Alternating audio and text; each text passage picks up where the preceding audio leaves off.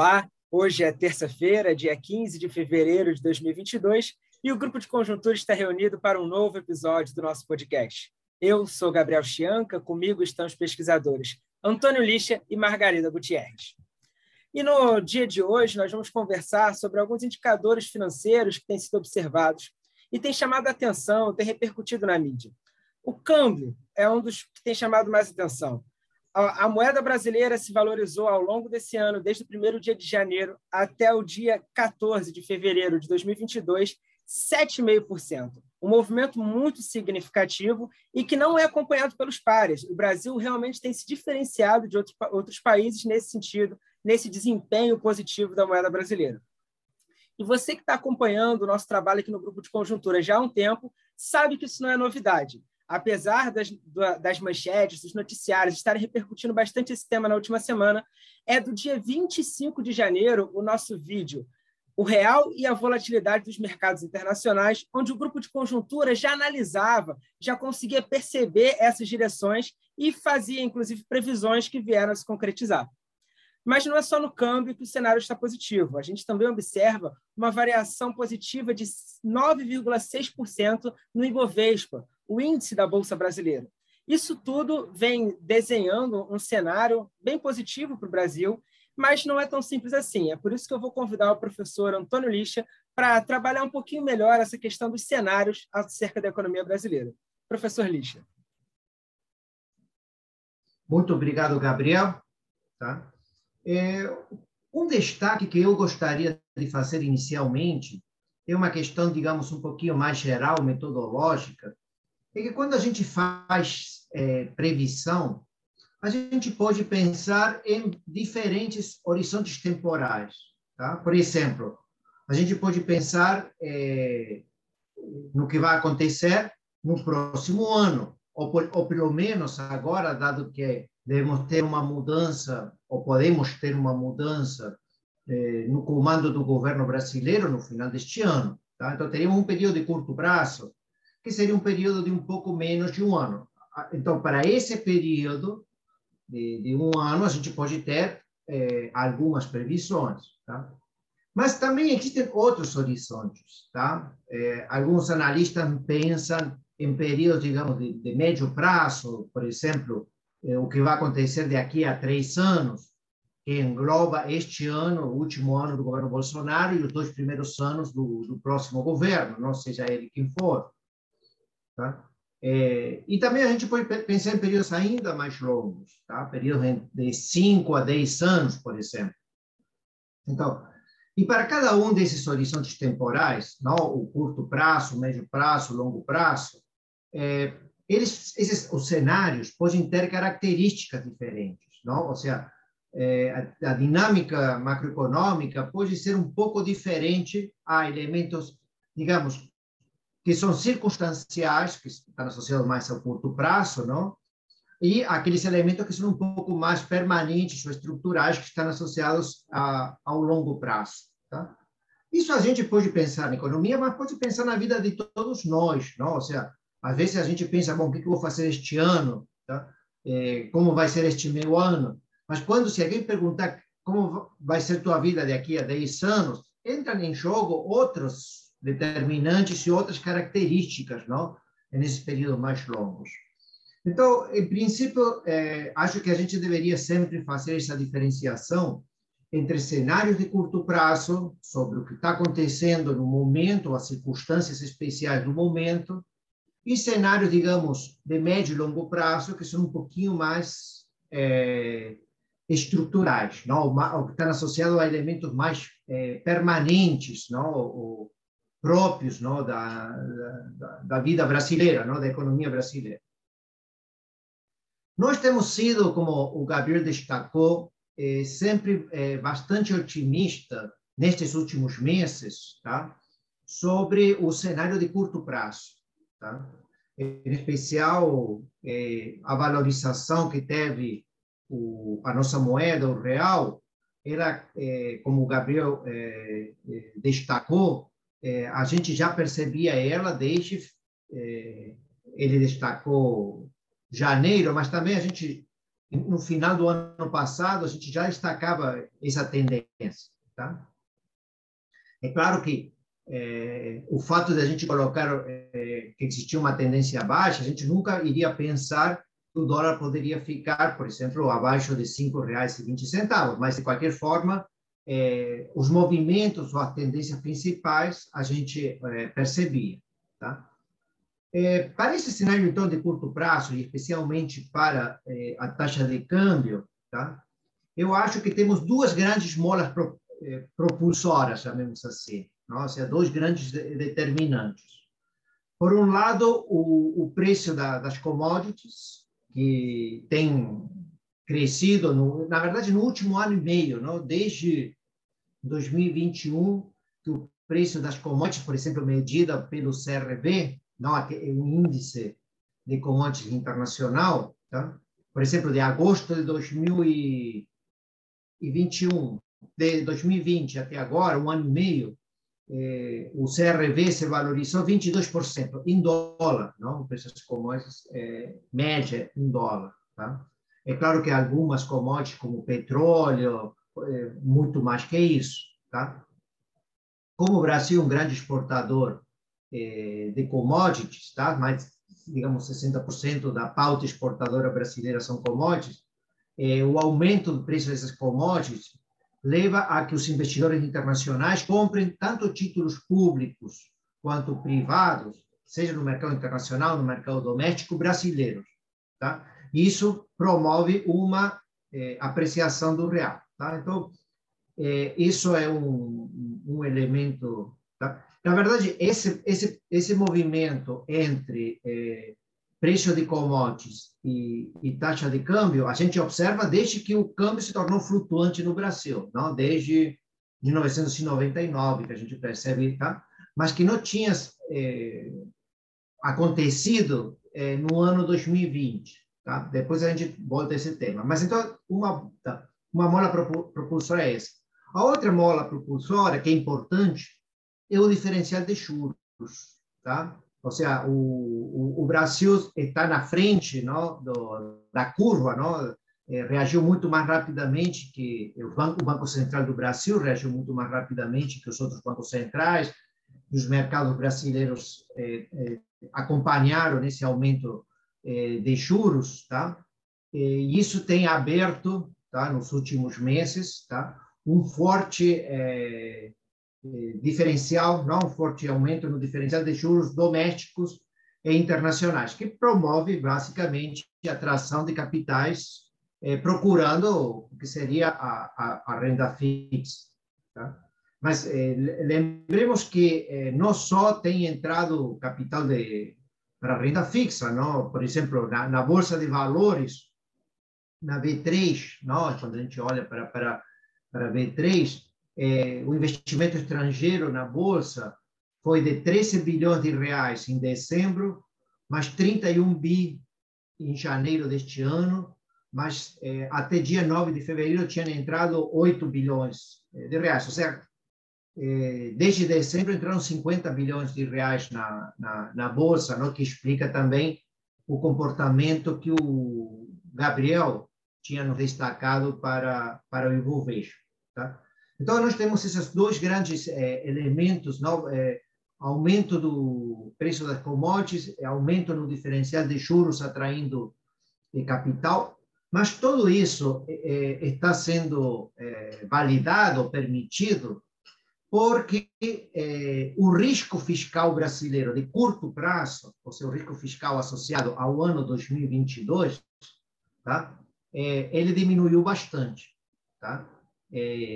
Depois da aprovação do, do orçamento, eh, a gente teve, digamos, na semana passada, ou dez dias atrás, o lançamento de algumas PECs, novas, a PEC dos combustíveis, ou para alguns outros eh, subsídios.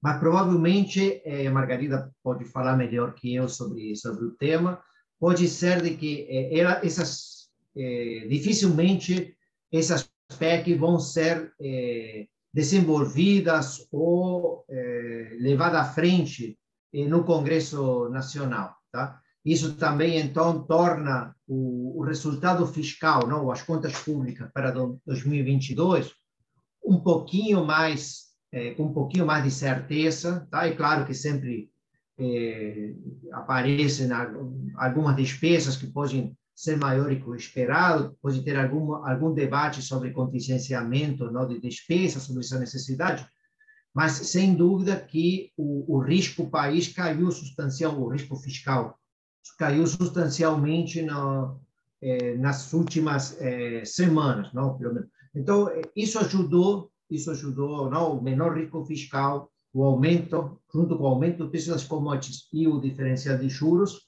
a criar esse cenário propício para a entrada de, de capitais de, de várias formas, tá?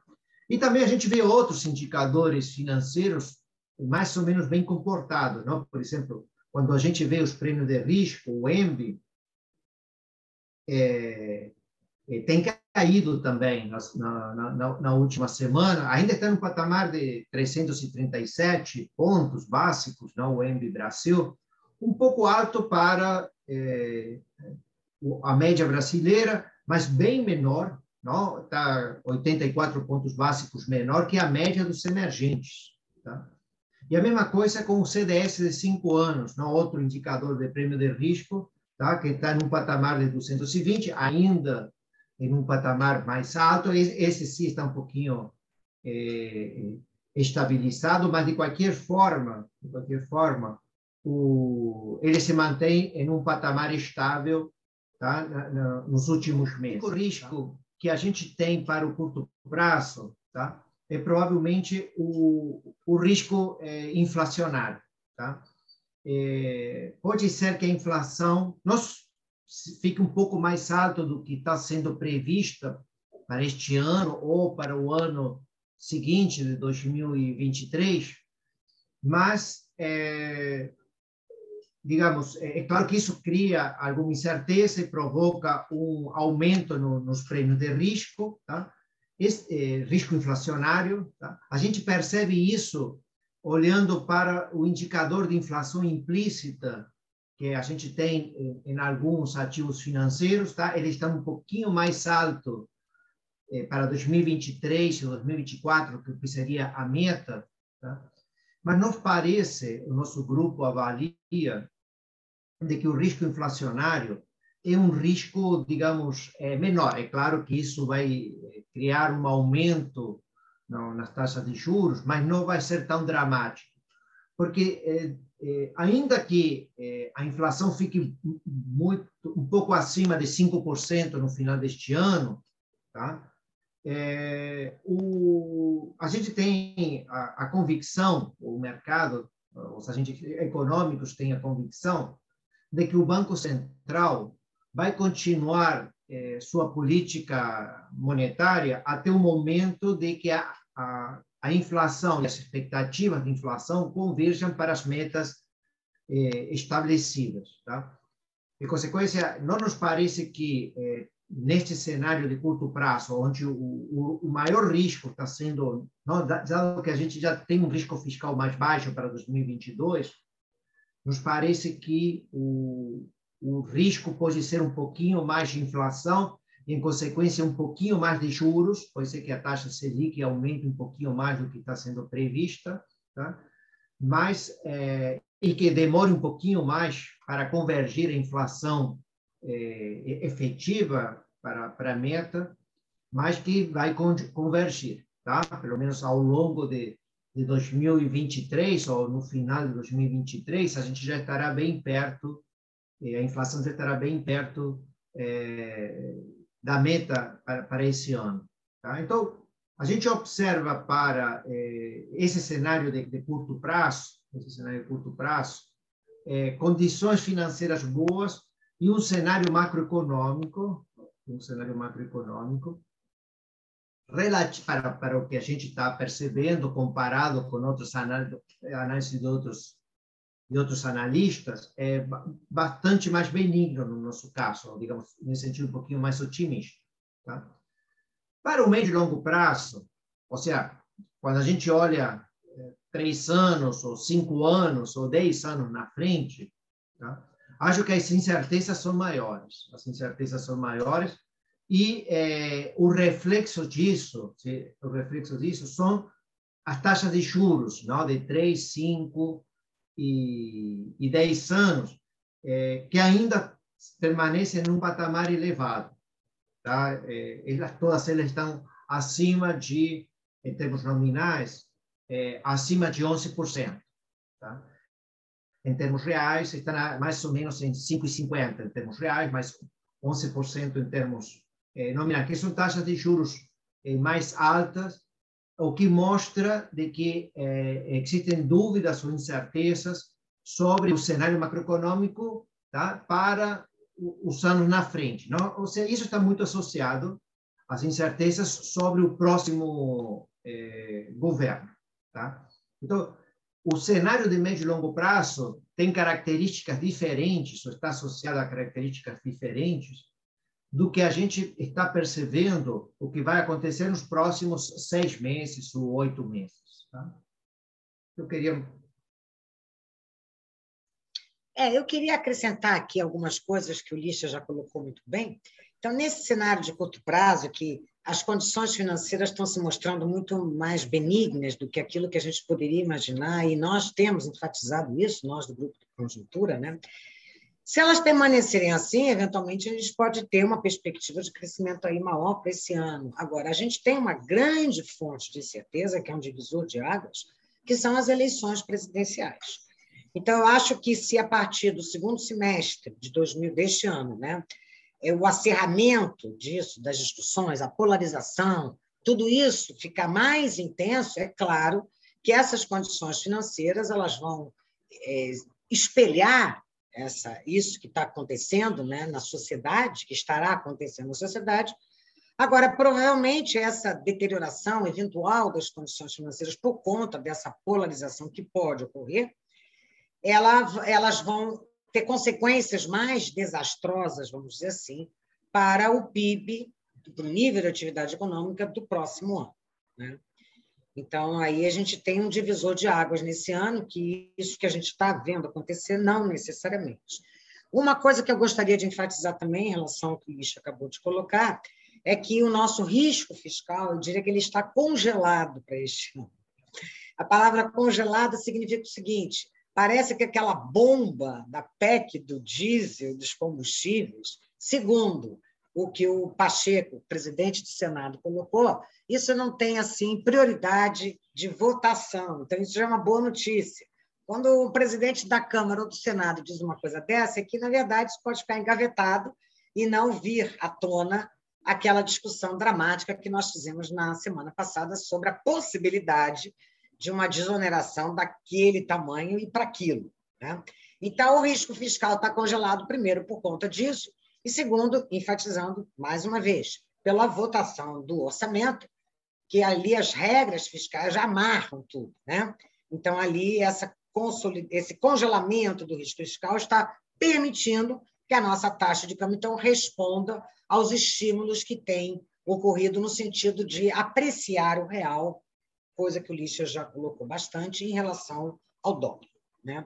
Uma outra coisa que eu também gostaria de chamar a atenção, é que quando a gente fala em cenários de médio e longo prazo, volta aquela discussão, que são os fatores estruturais que estarão condicionando, né, na nossa perspectiva hoje, um cenário para daqui a 10 anos. E aí vem uma grande discussão que a gente já vinha fazendo antes da pandemia, que era é, discutir as condições estruturais de crescimento da economia.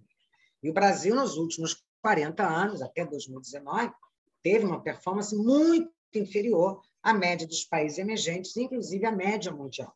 Né? E ali, então, a gente já tinha uma discussão de como aumentar a produtividade da mão de obra, como criar condições de oferta melhores, como reduzir o custo do Brasil.